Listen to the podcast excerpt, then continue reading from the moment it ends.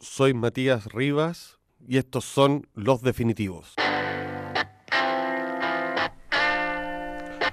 Hola, estamos en una nueva versión de Los Definitivos con una invitada especialmente importante para mí. Se trata de Sofía Correa, historiadora, académica, autora de libros de suma importancia para el país como Con la rienda en el poder, la derecha en el siglo XX, Chile en el siglo XX, hizo parte, fue parte de un, grupo de un, de un, volumen importantísimo y queremos conversar con ella un poco de lo que estaba viviendo la historia en Chile y de este momento desde un punto de vista cultural. Hola Sofía, ¿cómo estás? Hola Matías, muchas gracias por la invitación.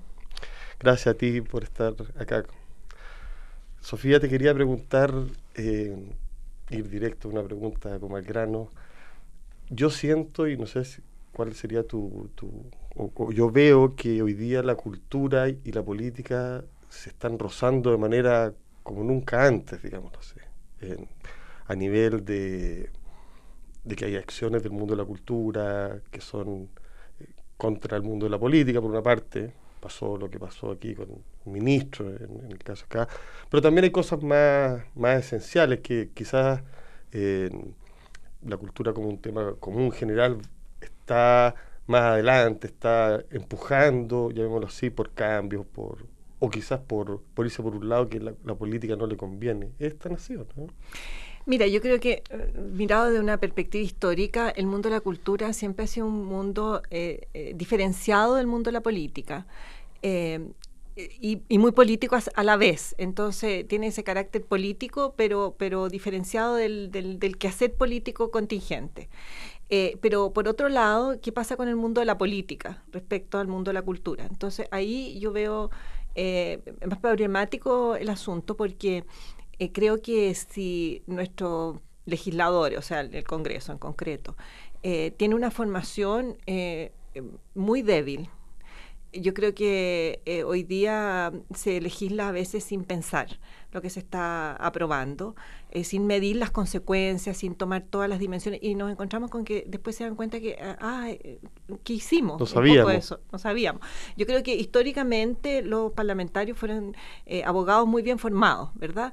Em, está bien que no que se haya abierto a otras a otras eh, profesiones, qué sé yo, la economía, la, medicina siempre estuvieron bastante vinculados al mundo de la política, los médicos.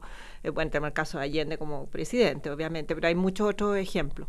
Em, pero desde una formación muy sólida eh, se hacían responsables de lo que estaban discutiendo. Y esas imágenes, incluso esas caricaturas de un Congreso con ausencias notables, o sea, con vacío. Eh, con parlamentarios que entregan eh, los temas a, asesores que tampoco están al, más alto nivel. Hazme una minuta, eso es como lo que uno le escucha decir a, un parlamentario cuando hay una para, cuando hay que hacer algo. Eso es muy dramático. Yo pienso que sí, eso, eso. Y es muy dramático por, por varias cosas. Eh, por una parte, porque eh, yo pienso que el país necesita moverse a un régimen menos presidencial, ¿verdad? A un régimen más parlamentario. Eh, en distintas, pueden ser distintas matices, pero a mí me parece que el periodo parlamentario en Chile fue un periodo muy fructífero, a diferencia de la mala prensa que tiene. pero, ¿cómo nos movemos a un régimen más parlamentario y menos centralizado en el presidente de la República si los parlamentarios no están al nivel eh, de lo que se les pide, ¿verdad? Entonces, eso lo hace muy dramático la, la, la, falta de, de, espesor eh, cultural o, por último, A mí, profesional. Dos cosas que, quería comentarte, que lo primero en mi experiencia es que los parlamentarios, no sé si tú que conoces uno, la gente que conoce, eh, algunos, muy pocos leen o sea, no estamos hablando ya de formaciones eh, profesionales, llamémoslo así, de doctorado, sino que del solo ejercicio del hábito de leer, que, es fundamental para estar enterado de lo, que se va a hacer. Yo creo que eh, si hiciéramos un test, no, no sé si cobraría a los parlamentarios, por, por, una parte. Bueno, vimos hace poco tiempo atrás un ministro que se, que se preciaba de no leer nunca eh, novela. Sí. Eh, es bien complicado porque, eh, por una parte, creo que la clase política, eh, me carga hablar de clase política, pero el mundo de lo político no lee. no lee, no lee temas especializados, no lee ficción, no lee poesía. Eh, y, ¿Está alejado la estética, tú crees, como absolutamente? Porque al final pueden, uno se puede informar a través de muchas vías. Sí. Pero otra cosa es tener una lejanía absoluta de lo que es el placer estético, que otorgan las obras de arte. Y la complejidad humana. Y la complejidad porque, humana. Porque yo pienso, sí, que, eh, bueno, el, placer estético va relacionado con la complejidad humana, obviamente. Pero la sensibilidad, todo eso. Exacto. La complejidad humana que tú encuentras en la historia, tú encuentras en la novela, que tú encuentras en la poesía, que tú encuentras en la obra de arte. Cruzando materia, haciendo... Eh, sí, eh, y eso, eso le, daría a ellos una formación humana más profunda. Eh, estamos viviendo un, tiempo que yo pienso que eh, nos estamos mirando como dónde estás tú para ver si eres bueno o eres malo, ¿verdad? Si un mundo dividido en buenos y malos es muy primitivo. Sí, ¿Ah? Absolutamente. muy primitivo. Entonces, la complejidad, el, el, poder verse, eh, el poder conversar, porque sin la complejidad, ¿cómo dialogas? ¿Cómo conversas? ¿Cómo tratas de entender el punto de vista del otro? ¿Por qué usted tiene esta posición que me parece tan rara? Eso requiere una... Un, los matices son importantes. Los matices son importantes y eso se, se adquiere en el mundo de la cultura, ¿verdad? gozar una obra de arte. O leer un buen libro de historia. Exacto, exacto. A propósito, tú, tú has sido una, una historiadora política y, has sido, yo creo, una de las especialistas en la derecha chilena. En, sacaste un libro muy bueno al respecto y te quería hacer algunas consultas eh, puntuales de palabras que aparecen ahí en el libro, porque no, el libro... Eh, de repente me hace, quería preguntarte, porque la gente habla de la élite y otra gente habla de la aristocracia y hacen y mezclan estos dos conceptos. Eh, ¿A ti te parece que en Chile lo tenemos algo así como una aristocracia? ¿no? Bueno, yo creo que nunca la hemos tenido, porque, porque justamente eh, el grupo dirigente, llamémoslo así, es fluido, es fluido desde el siglo XVII, o sea, desde siempre, desde la conquista del siglo XVII también hay fluidez, en el siglo XIX se incorporan muchas nuevas eh, figuras eh, a partir de, su, su, éxito económico y permanentemente ha, ha, tenido esa, esa diversidad incorporada. Entonces, eso hace que no sea una aristocracia, las aristocracias son con títulos para justamente fijar ese, ese carácter. La aristocracia inglesa tiene su asiento en el, House of Lords, entonces no, aristocracia no. Y oligarquía es más complicado porque son ciertos periodos, porque la oligarquía es un concepto eh, político, ¿no es cierto? Que quiere decir que gobiernan aquellos que eh, tienen el poder económico, ¿verdad? Eh, eso es más plutocracia, un grupo cerrado que contiene que tiene el poder y no y, es muy monolítico. Y se podría hablar de oligarquía en periodos muy específicos en la historia de Chile, quizás en el fin de siglo, al 20. Ahí podríamos hablar de la existencia de una cierta oligarquía. Pero después eso se abre nuevamente. Entonces, eh, grupos dirigentes, élite es un concepto que permite como... Cerrar una vasta cantidad de, claro. de grupos de gente que tiene más privilegios que los otros, ¿no? Claro, más, eh, que, tiene, que tiene eh, el, control del proceso político y, tiene riqueza y tiene vínculos sociales y tiene acceso a los más altos bienes culturales. Entonces, pero la, una pregunta es que la gente que tiene ese acceso a los más altos bienes culturales, hoy día puede ser también, por ejemplo, un futbolista millonario. Claro. ¿Es de la élite ese señor o, corresponde porque de acceso, de roce, de también tiene redes, redes del mundo, otros, digámoslo así. O sea, puede entrar a un estadio donde quizás no puede entrar el, un ministro. Sí, tienes razón. Entonces tenemos que hablar en, eh, eh, que estamos viviendo un cambio muy profundo en la sociedad en todo el mundo. Eh, yo pienso que estamos ante un cambio civilizatorio, que es mucho más profundo que un cambio cultural. Entonces, a lo mejor tenemos que hablar de una diversidad de élites. Entonces, no podemos hablar de la élite, porque, eh, digamos, hacia 1970, por ponerle una cierta fecha, el, mundo de los futbolistas no eran parte de la élite, no tenían esa... Hasta hace poco, yo creo. Esa, esa, capacidad, de, esos, esos, esos recursos. Recursos, esos, esos, esos ingresos que ellos tienen, sí, son impresionantes. O sea, lo mismo la gente, o sea, y son modelos para muchos jóvenes. Son modelos, lo mismo la gente, llamémoslo así, que ocupa lugar en la televisión, de la farándula. También, también, por supuesto. Entiendo que muchas veces cuando le hacen encuestas, ellos identifican a la élite con esas personas, digámoslo así. Claro, yo creo que habría que empezar a diversificar lo que y no, no hablar más entonces de la élite, porque eso... Yo creo que son varias, ¿o no? Eh, yo creo que son varias, sí. Porque también tú, vienes de, y, eres una destacada profesora y esa es otra élite, digámoslo así. El claro. mundo de los profesores que tienes poder, sistema. Exacto, claro. Y claro, yo también me trabajo en una universidad y conozco perfecto que eso es... Exacto. Podríamos decir que los académicos constituyen otra élite. También, también, y el mundo de la política, y el mundo de la, de la riqueza económica, y así, digamos. Antes, antes era más eh, unívoca, ¿verdad? Eh, o quizás ahora no se cruzan, ¿o, tú crees? O quizás no se cruzan, claro, claro. Permanecen en paralelo, puede ser. También, aunque, tratan de hacer intentos, por ejemplo, cuando uno ve que Luxich sale con un futbolista, en van a ver un partido de fútbol juntos, me imagino que ese es un intento por que dos élites se rocen. Es que ahí yo creo que tiene que ver más con una, mm, con una disposición más populista, en el sentido de que eh, eh, justamente se estaban leyendo yo hace poco atrás, hace unos días atrás, esta distancia, ¿verdad?, que se produce entre el mundo de lo político y, la sociedad, eh, que no la entiende el mundo de la política, la sociedad. Eso, se está discutiendo en, la prensa y qué sé yo. Entonces, eh, como no la entiende, tiene, pero tiene que sumarla, porque como el, mundo de lo político eh, va a estar ajeno a su electorado, no puede.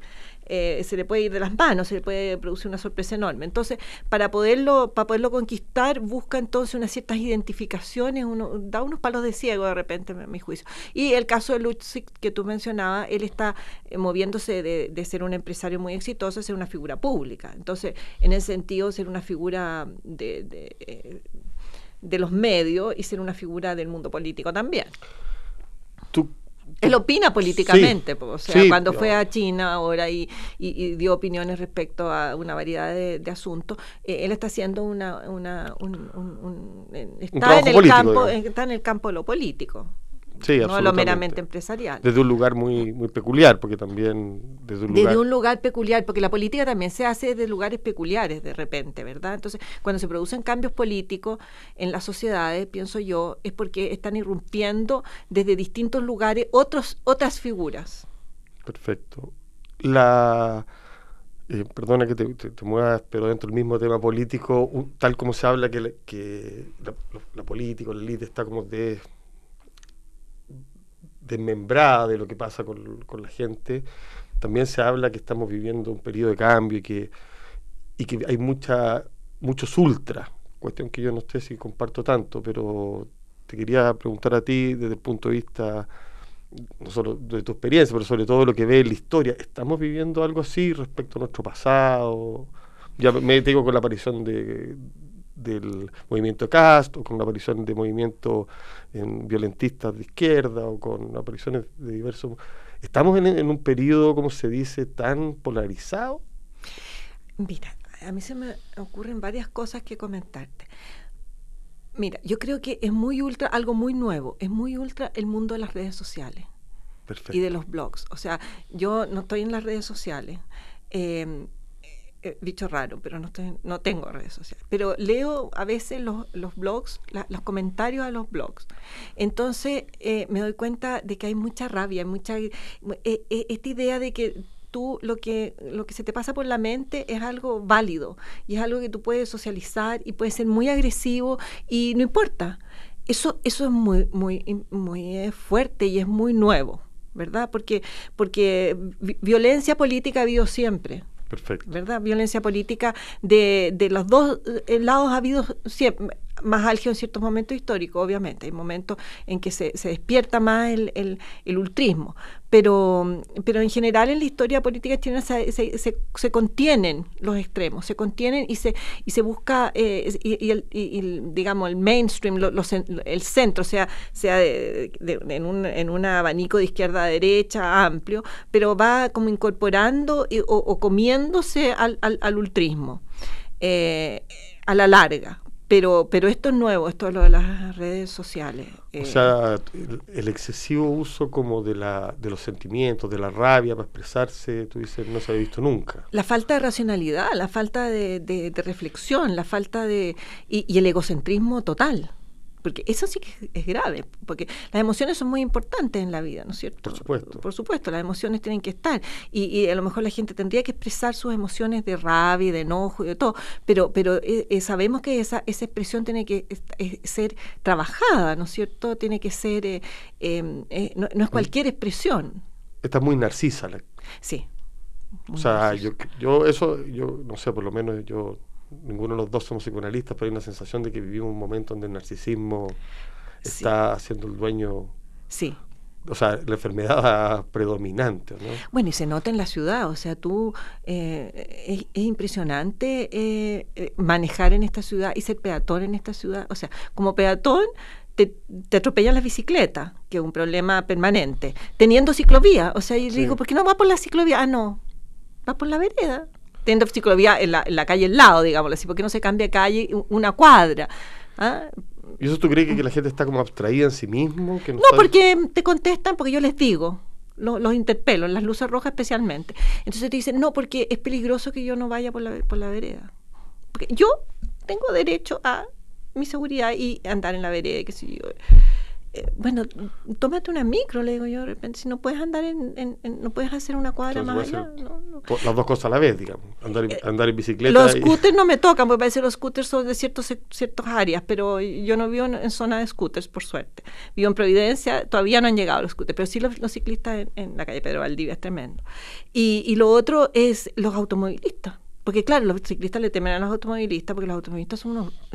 Ayer eh, eh, me tocó manejar a las seis y media de la tarde y de un auto dobló de Carlos Antunes al bosque de tercera vía, de la tercera vía, o sea, si no, si no tengo buenos frenos en el auto, dije, bueno, mi, mi, auto está bien en su freno, no choco nomás, porque se cruzó, simplemente se cruzó. Entonces eso es narcisismo, ¿verdad? Porque yo necesito doblar, yo doblo. Porque yo necesito andar seguro en la vereda, en mi bicicleta y porque quiero ir más rápido, yo ando así. No, no, hay sentido no hay sentido social en ese sentido. no hay sentido, no hay sentido del otro y por lo tanto de comunidad, de sociedad, de formar un conjunto. Eso es muy grave en una sociedad, muy grave. Eso es muy nuevo. Otra cosa que, que parece ser nueva y que tú como profesora me imagino que, que habrás percibido que ahora eh, los alumnos, digámoslo así, eh, han ido modificando su conducta y, y, de alguna u otra manera han levantado nuevos temas, algunos de, mucho valor y otros eh, absolutamente novedosos. Por ejemplo, ahora está el tema de que están todos muy estresados. Sí. Eh, y me imagino que, que tú crees que estos temas que se vienen levantando de los alumnos, ya sea que trabajan mucho, otros temas que, bueno, el tema de género es evidente, pero eso es más bien internacional, digámoslo así.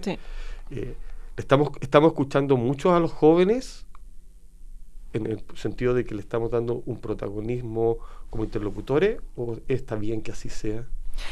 Mira, yo pienso que, que hay un problema bien serio en este asunto de la, del cansancio, del estrés, de todo eso, porque se, juntan muchas cosas. Se junta de que hay, eh, no hay una formación para el estudio en la secundaria y por lo tanto llegan sin ningún training de estudio. Tampoco sienten que la universidad es un espacio del estudio. O sea, yo hace años atrás eh, les decía, eh, ellos entran a la universidad para, para, para estar en la calle, para la protesta mucho, o sea, las generalizaciones son siempre malas, pero generalicemos un poco en este caso. Entonces, si no están entrando porque quieren sacarse la mugre para sacar un, un, para obtener un conocimiento, no digamos para, para obtener un título, porque también van a obtener un título, pero para que ese, ese título tenga contenido, tenga, tenga formación. No voy a aprender cosas nuevas. Para muchos llegar a la universidad es como llegar a una experiencia de socialización y de calle. Eso por una parte. Eh, entonces se encuentran con unas exigencias académicas que, que no, no, pueden incorporar en, en, en, en, su día, porque su día tiene como prioridad eh, la calle en algún sentido. Eh, por otra parte, está todo toda la distracción del, del, mundo de las redes sociales, del, del, del, celular permanentemente. O sea, yo hago clase hoy día y obviamente ellos están con el celular y con el, con, el computador. O sea, yo, yo espero que estén viendo cosas que relacionadas con lo que yo estoy hablando y muchas veces les digo, busque, busque, porque no, si, si tiene una o, a veces ellos me dicen, ¿estás segura de tal eh, dato, profesora?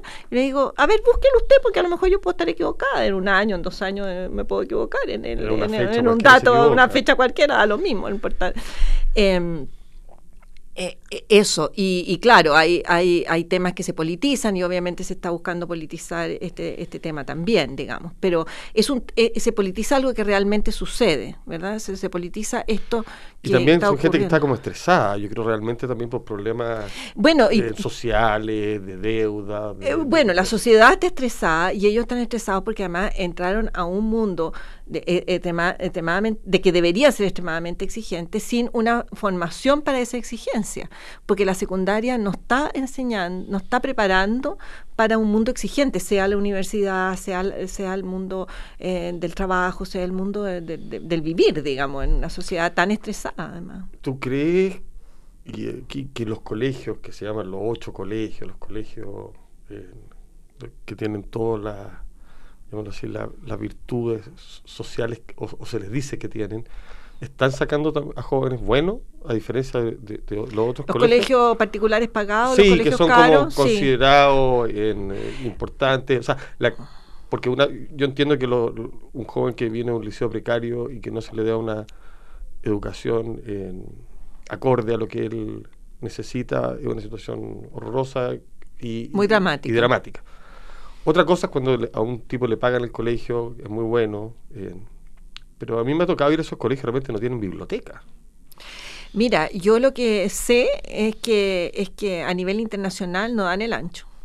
O sea, si tú eh, tienen, eh, son extremadamente caros, deberían estar a niveles internacionales y, ser, pero cuando aplican las pruebas PISA y todas estas pruebas de estandarizadas, nos encontramos con que no están en los niveles normales del mundo desarrollado.